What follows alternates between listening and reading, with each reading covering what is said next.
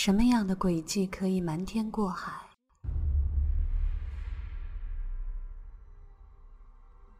什么样的现场会让你毛骨悚然？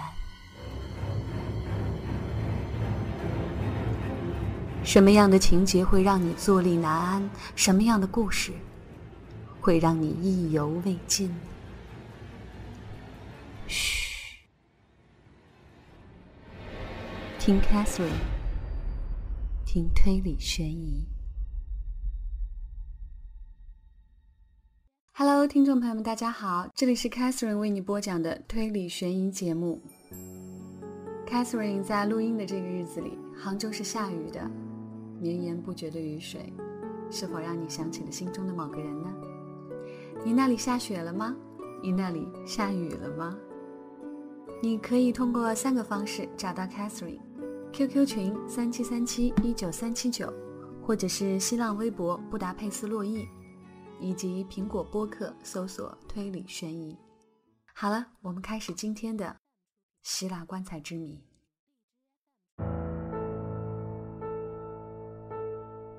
现在怎么样，Order？他像个摇摇欲坠的拳击手一样摇着头。什么怎么样？刚才走出去的人，你以前见过吗？没有。知道他是谁吗？不知道。哼，他是夜班办事员，Benedict 旅馆的。去过吗？没有。他说九月三十号星期四晚上十点。到十点半之间，在前台见过你，一派胡言。你到前台去问有没有个叫做 Albert Grimshaw 的房客。瞎说！你从贝尔那儿打听到房间号码就上楼去了，是三幺四室。奥德尔记得吗？这个号码很容易记住的。怎么样？听着，我是个纳税人，是个本分良民。我不晓得你们这些家伙搞的什么鬼花样，这儿可不是俄国呀！我有我的权利。来，丽丽，咱们走。他们没资格把咱们扣在这儿。这女人听命站起，威利一步跨到奥德尔后面。看来两人似乎马上就要搏斗了。但是探长示意威利让开，两眼盯着奥德尔夫妇。他们俩先是缓慢的，继而用敏捷的、令人发笑的步伐向门口走去。两人夺门而出。走掉了。派人盯住他们。奎因探长用最阴沉的声音说道。威利马上跟在奥德尔夫妇后面出去了。我倒还从来没有见过这样倔头倔脑的证人呢。嗯，这一切的背后是什么呀？艾勒瑞喃喃地说道。你听见 Jeremiah Alder 先生的话了吧，Thompson？竟说什么苏俄不苏俄？哼！还是那绝妙的老一套赤色宣传呀！好一个旧俄！咱们这批高贵的公民们，要是离开了这一套，可怎么得了呢？没有人理会他。事情可棘手了，我敢这样说，Grimshaw 这家伙必定跟一连串不大正当的名堂纠缠在一块儿。Paper 开口说道。探长无可奈何地摊开双手，大家都长时间的默不作声。然而，正当 Paper 和检察官站起来要走的时候，Ellery 轻松地说道：“Talents 讲得好，无论遭际如何，无人处之泰然。”在星期一傍晚之前，卡尔基斯案件始终原封不动，毫无进展，令人心焦。探长忙探长的事儿，五花八门的事务；Ellery 也忙 Ellery 的，他的事务主要是消耗大量的香烟，从口袋里掏出一小册萨福诗集。信手翻阅，啃读一段，还不时坐在他父亲办公室的皮椅上，心潮起伏的思前想后。看来泰伦斯上面的那句名言，说说简单，实际奉行可就不容易了。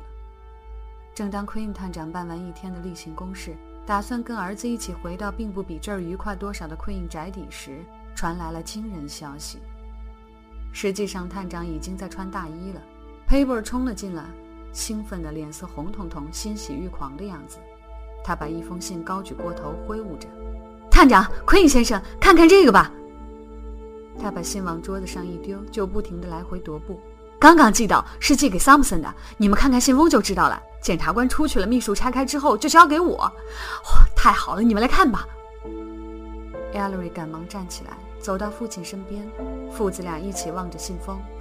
它是个廉价信封，地址由打字机打出来。从邮戳上来看，它是当天早上投进市中心邮局的。呃，是什么信呢？探长自言自语。他小心翼翼地从信封里抽出信来，信纸跟信封一样廉价。展开一看，信纸上有几行用打字机打出的字句，不署日期，没有称呼，也不具名。老头子大声读了起来，读得很慢。笔者，啊，是信上这样写到的：发现了令人兴奋的情况，很有用处，令人兴奋，是关于 Grimshaw 一案的。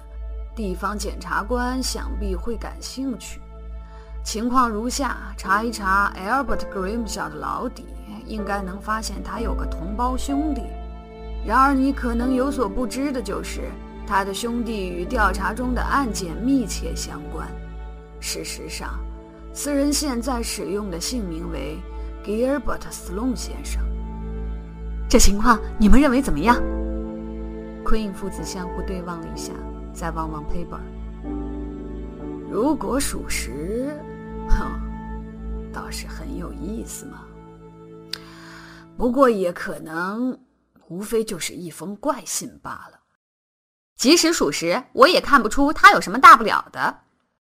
他妈的！Paper 脸色一沉，斯隆一口咬定从来没有见到过 grimsha 不是吗？如果他们俩是兄弟的话，那就大有文章啦，可不是吗？Ellery 摇摇头。Paper 有什么文章呢？难道就凭斯隆不好意思承认自己有位兄弟是惯犯这样一个事实吗？何况当时正碰上自己兄弟被谋杀这样一个场面呢，没啥了不起的。我看斯隆之所以矢口否认，无非是出于怕失身份、怕丢面子罢了。嗯，未必是这样吧？我敢担保，检察官的看法跟我相同。探长，你打算怎么处理这个情况呢？第一件事儿，等你们这两个饭桶辩论透了之后，让我们研究看看，从这封信中能找出什么线索来。他走向内部通话器。是兰伯特小姐吗？我是 Queen 探长，请你到我办公室来一趟。他含笑转过身来，先听听专家的意见吧。玉娜兰伯特来了，是位身材消瘦的少妇，乌黑头发夹着少许流光光的灰色。Queen 探长，什么事儿呀？老头子隔着桌子把信支给他。你能从这信里找出什么线索来吗？不幸的是，他看不出什么名堂来。他只能指出这样一个事实：信是用一架相当新式而已用旧了的恩德伍德牌打字机打出来的。这架打字机上的某几个字体能够清楚地辨认出微细的缺陷。除此之外，他讲不出什么有价值的情况了。但是他敢保证，如果再碰到同一家打字机上打出来的任何文件，他准能认出来。好吧，看来甚至连专家也不能帮我们创造奇迹了。他派威利警官把信拿到警察总部化验所去拍照，并进行指纹检验。我得找一找检察官去，把这封信的情况报告给他。佩伯很不痛快地说道：“去吧，同时还不妨告诉他，我和父亲现在立刻就要去第五十四东大街十三号去勘察一下，我们亲自去。”探长跟佩伯同样的大感意外：“你这是什么意思？你这白痴！”诺克斯那所空房子，瑞特已经查过了。你明明知道的，怎么又想出这么个点子呢？这个点子是有些没头没脑，但是其目的确实不言而喻啊。简单的一句话，对你所器重的那位瑞特，我毫不怀疑他的忠诚，但是对他的观察力，我总有点不太放心。讲的似乎也有道理。不管怎么样，瑞特难保没有一点疏忽大意啊。”Piper 说道。胡说，瑞德是我最信得过的人员之一。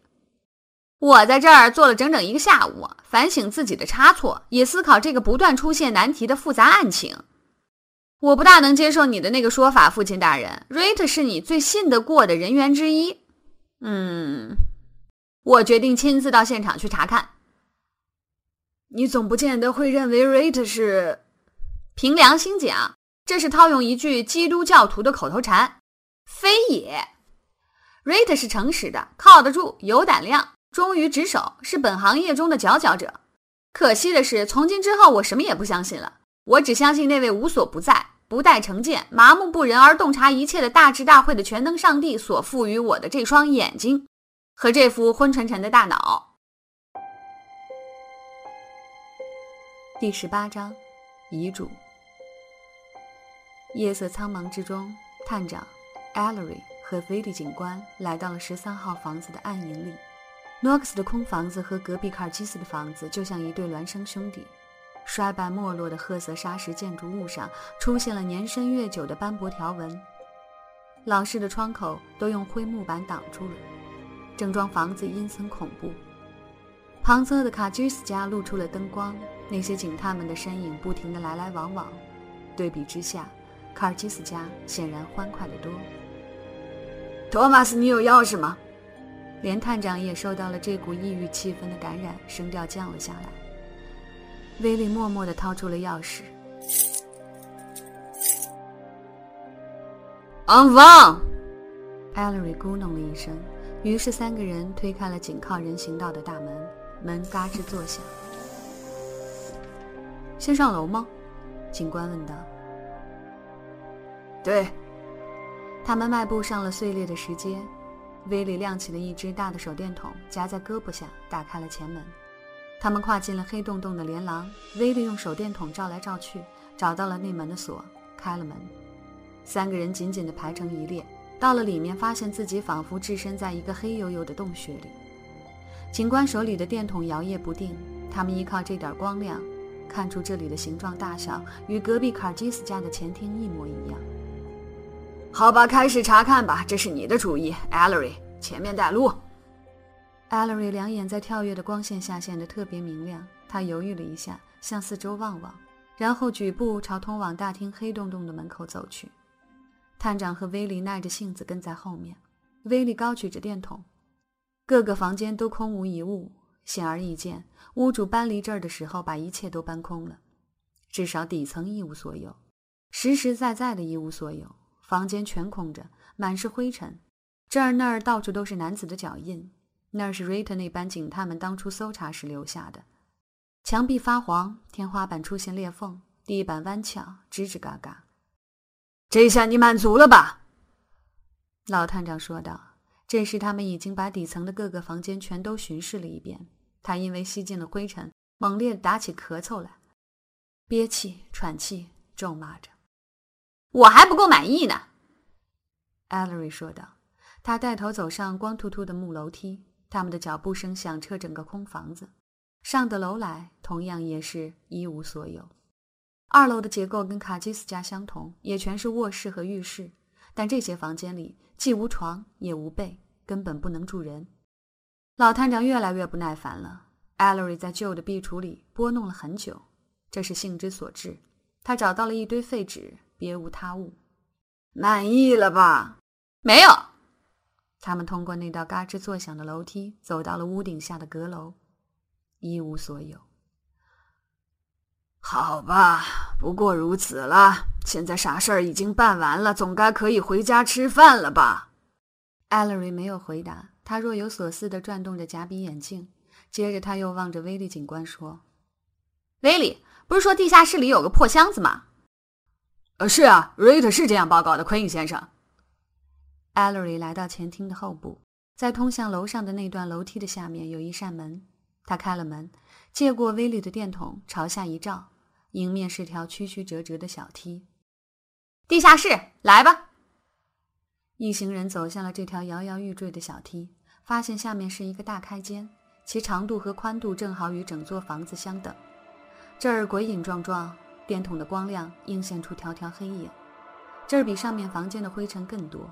艾伦立刻走到了离楼梯十几英尺的地方，他用威力的电筒照射了一下，地上有着破破烂烂的大箱子，是一个笨重的、箍着铁的立方体，盖子已被撬开，拧断的锁歪歪扭扭下垂着。里面不会找到什么的。李瑞特报告说他已经搜查过了。艾伦，他当然找不到什么了。艾利瑞自言自语，一面用戴着手套的手掀起了盖子。他将电筒的光照射到箱子里，空空如也。他刚要放下盖子，忽然他的鼻孔缩了缩，接着又张了张，于是赶快轻身向前嗅了嗅。这下可找到了，爸爸威利，闻一闻这味道。另两个人也嗅了起来，然后他们直起身子。探长喃喃说道：“哎呀，打开棺材时，我们闻到的也是这股味儿，只不过味道更淡些，淡得多。一点不错。是啊，是啊，这也就意味着我们已经发现了 Albert grimsha 遗体的第一个停放地点。总算谢天谢地。不过那个 Rita 够蠢。” Ellery 继续讲着。与其说是在对旁边那两位讲话，还不如说他是在对自己讲。Grim 小说不定就是在这儿被勒死的，或者是在这附近。那是星期五晚上深夜，十月一号，尸体被塞进了这个箱子里，就放在这儿。凶手最初也没打算把尸体放到别处去。我觉得这也不足为奇。这所空着的旧房子是藏尸的理想地点。卡尔基斯接着就死了。正是这样，卡尔基斯接着就死了，是在第二天，星期六二号。凶手认为这是千载难逢的好机会，给他提供了一个永久隐藏被害者尸体的地方，所以他挨到葬礼之后，在星期二或者是星期三的晚上偷偷进来拖出尸体。艾洛瑞住了口，迅速地走到黑黝黝的地下室的后面，看到了一扇风吹雨打的旧门，就点点头。经过这道门，就到了后院。再穿过那道门，进入了墓室，挖下三英尺，挖到地下纳古所，在一片漆黑的夜，这是不难办到的。只要你对于坟地、死人、墓穴气味以及妖魔鬼怪全都不放在心上就行了。咱们这位凶手想必是位讲究实际、无所畏惧的男子汉吧？这就意味着 grimsha 的腐烂尸体曾经在这儿放了四五个日日夜夜。有这点时间也就够了，足以留下这腐臭的味道。他用电筒向四周扫射了一下，地下室的地面有几块是水泥地，也有些是木地板，上面全都空无一物，除了灰尘和那口箱子。但是近处有个吓人的怪影，直通天花板，形状大的可怕。他壮了壮胆，用电筒一照，这怪影却原来是一个大炉子。是这所房子的主要加热器。艾 l 瑞大步向前跨去，一把抓住生锈的炉门柄，拉开炉门，手握电筒伸进了炉膛。他立刻嚷了起来：“哎，这儿有东西啊！爸爸，威利，快来呀！”三个人弯着身子，从生锈的炉门望向炉子内膛。在炉膛底部的角落里，新添了一小堆灰烬。在灰堆之外，有一小片非常小、厚厚的白纸。艾瑞从自己口袋深处掏出了一块玻璃，让电筒的光束对准纸片，聚精会神的查看。怎么了？我认为，艾 l 瑞重又站直了身子，放下了玻璃，悠悠然的说道：“咱们终于找到 George 卡尔基斯最后的那份遗嘱了。”这位好警官足足花了十来分钟，才解决了如何把那纸片从人手够不到的藏匿地点捞出来的问题。他个子太大了，爬不进出灰口。探长和 Ellery 的身材固然小些，但两个人中谁也不愿意在那多年的积灰上爬进爬出。Ellery 的推理方法在这个问题上是没有用武之地的，倒是这位死心眼儿的警官找到了掏出碎纸的窍门。他从 Ellery 随身揣在口袋里的小囊中取出了一根针。插在 Ellery 的手杖尖上，没费多大周折就把那张纸片挑了出来。他再把灰堆拨弄了一番，没有发现什么，全都烧透了，查探不出什么了。正如 Ellery 所言的，这张纸片看来铁定就是卡尔基斯最后一份遗嘱的片段。真是幸运啊！没被火烧掉的这一小块纸上，恰好有着卡尔基斯收藏品总库继承人的姓名。这姓名是用潦草字迹写的。探长一下子就认出了这是 George 卡尔基斯的笔迹，所写的姓名是 Albert Grimshaw。这证实了 Knox 的那番话，一点儿也没错。同时，也清楚地表明了 Sloan 是被新遗嘱所剔除的人。是这么回事儿。不过烧掉这份文件的人真是笨透了，干得多蠢呐！这是个伤脑筋的问题，非常伤脑筋的问题。嗯，他用夹鼻眼镜嘟嘟嘟地敲着自己的牙齿，眼睛望着这块边缘烧焦的纸片，但是他没有讲出来问题究竟是什么，也没有解释为什么伤脑筋。有一点可以肯定。斯隆先生肯定会编造出一套花言巧语来应付这封揭穿他跟 Graham 小氏兄弟的匿名信，以及应付这封遗嘱。孩子，事情办好了吗？Ellery 点点头，同时再一次对地下室扫视了一番。办完了，我想无非就是这些吧。那么走吧。探长细心周到地把这稍剩的纸片折起来，放进自己的皮夹子。带头向地下室的前门走去，艾勒瑞跟在后面，苦苦地思索着。威利走在最后，显得有点慌慌张张，因为他纵然阔肩后背，也抵挡不住后面那一大片使人毛骨悚然的默契乌黑。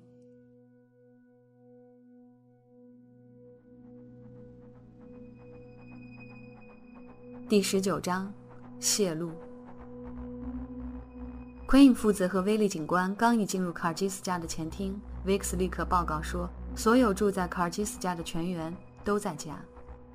探长不客气地吩咐把 Gilbert Sloan 找来，Vix 马上朝大厅后面的楼梯匆匆走去。这三个人就进了卡尔基斯的书房。探长立刻抓起书桌上的一只听筒，往检察官办公室打了个电话，跟 Paper 简单交代了几句，告诉他失窃的卡尔基斯遗嘱看来有着落了。佩伯高声大喊道：“他马上就来。”老头子于是又往警察总部打电话，大声问了几个问题，又听了几句答复，就恼火地挂断了电话。那封匿名信查不出个名堂来，根本没有指纹。吉米认为写信的人真是仔细的透顶。进来，斯隆，进来吧，我要跟你谈谈。斯隆在门口踌躇不前。嗯，探长，有新情况吗？进来啊，老兄，我又不会吃掉你。斯隆走了进来，坐在椅子的边沿上，洁白细嫩的双手交叉着叠放在大腿上。威利摇摇晃晃地走到一个角落里，把上装搭在椅背上。Ellery 点了一支烟，透过袅袅的烟气，从侧面观察斯隆。斯隆，我们查清了你的弥天大谎。斯隆面如土色。怎么回事？我肯定我。你一开头就声称你是在卡尔基斯棺材从墓里掉到地面上之后，才生平第一次见到 Albert grimsha 这个人的。甚至当贝尔，也就是 Benedict 旅馆那个夜班办事员，已经认出你就是在九月三十号晚上去找过 grimsha 的那些人当中的一个，你还是紧咬牙关，死不认账。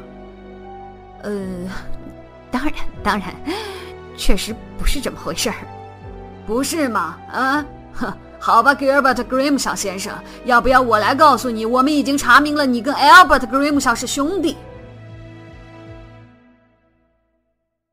斯隆面无人色，他张口结舌，干瞪着两眼，讲不出话来，额上冒出豆大的汗珠，双手不由自主地抽搐起来。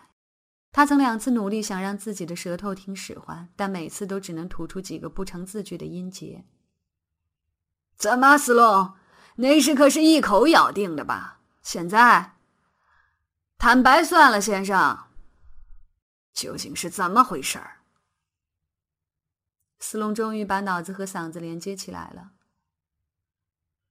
怎么怎么会被你们知道的呢？你别管怎么会，只管是与不是。是的，是的。不过我还是不懂你们怎么会。言归正传吧，斯隆。艾尔伯特和我是兄弟，正如你所说，多年以前我们俩的父母去世了，只留下我们兄弟两个。艾尔伯特，他老是闯闯祸，你知道吗？我我们俩闹翻之后就分开了。你换了姓氏。对我原来叫 Gilbert Grimshaw，这是自然。唉，Albert 进了监牢，他惹是生非嘛。我哎，就受不了这种耻辱和难听的名声，我就改用了母亲娘家的姓氏 Sloan，，一切从头做起。我当时就跟 Albert 讲明，从此之后一刀两断。斯隆羞得无地自容，一字一句讲得很慢，总是万不得已才冒出一个字儿来。他并不知道我没把改姓的事儿告诉他，我尽尽量的躲着他。我来到纽约，在这儿找了个差事，但但是我始终注意着他的动静，提防被他发现我的我我的行为。我怕他来找我的麻烦，敲我的竹杠。并且公开宣布同我的关系，他跟我是兄弟，但他是个无恶不作的流氓无赖。我们的父亲是个教员，教绘画课，自己也作画。我们是在有教养、有文化的环境里长大的。我真不懂，Albert 怎么会变成这么十恶不赦？我不听古代历史，我要的是当前的事实。那个星期四的晚上，你确实曾经到旅馆里去找过 Grim 小，是不是？事到如今，我再否认也没有用了。我去过，在他败坏的一生中，我一直留心着他，眼看他每况愈下。虽然他并不知道我在暗中的观察他。他进辛格尔监狱，我知道，我等着他出狱。那个星期二他获释之后，我查明他在哪儿落脚，就在星期四晚上到 Benedict 旅馆去找他谈判。我不知道他在纽约逗留，我要他。别到处去，要他走，好啊！等一等，斯隆先生。艾勒瑞打断了他。斯隆像一只受惊的猫头鹰，赶紧扭过头来。在星期四晚上找到他房间去那次之前，你们兄弟俩最后一次会面是什么时候呢？你是说当面相见吗？对。自从我改姓斯隆之后。我实际上从来都没有跟他当面交谈过，好极了，艾勒瑞自言自语，再次集中精力大抽其烟。那天晚上你们两人之间发生了什么意外情况吗？没发生什么情况，我可以起誓。我要求他，请求他离开本市，我愿付钱给他。他似乎很出意料，并且我看得出，他不怀好意的强作欢笑。其实却从心底里厌恶我，可是他又觉得这也不无可写之处。我当时就感觉到自己来错了，应该别去打草惊蛇为妙。因为他亲口告诉我，这些年来他甚至没有想过我，他差不多已经忘记掉自己还有个兄弟，这是他的原话。可是我懊悔也来不及了，我就提出，只要他离开本市。我就给他五千块钱，我把钱都随身带去了，都是现钞。他同意了，把钞票抓了过去，我就走了。从那之后，在他活着的时候，你还看到过他吗？没有，没看到过。我还以为他已经远走高飞了呢。等到棺材一打开，我看见他，在你跟这位 Albert 谈话过程中。你有没有把你现在用的姓名告诉过他呢？哪儿的话，没有，我当然没有告诉他。我把这当做一种，呃，自我保护。我认为他甚至并没有怀疑我现在已经不叫做 Gilbert Grimshaw 了。这就是为什么我万分惊奇。探长说他已经发现我们俩是兄弟，我简直不懂究竟怎么会。你的意思是说，没有人知道 Gilbert Sloane 跟 Albert Grimshaw 是兄弟吗？正是这样。首先，我从来没有对任何人讲过我有兄弟，连我妻子都不知道。而 Albert 也不可能告诉任何人，因为尽管他晓得自己有个兄弟在某个地方，但是他根本不晓得我叫 Gilbert Sloane。事实上，即使在我那天到他房里去过之后，他也不知道我叫 Gilbert Sloane，怪了，说怪也不怪。Sloane 先生，你那个兄弟晓不晓得你和 George 卡基斯的关系呢？哦，不晓得，我肯定他毫不知情。事实上，他还问起过我，拐弯抹角地问我在干些什么。我当然搪塞了过去，我不想他再找到我。再问你一件事儿，那个星期四晚上，你们兄弟俩是不是先在什么地方碰了头，再一块儿到旅馆去的？不是，我单独去的。我几乎是紧跟在 Albert 和另一个呃上下全裹住的人的后面，跨进前廊的。探长微微惊叹一声。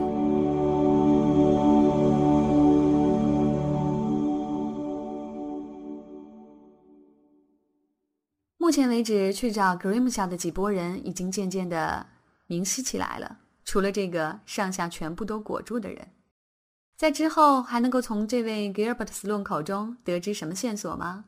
在那天晚上，那个旅馆的房间里发生了什么事情呢？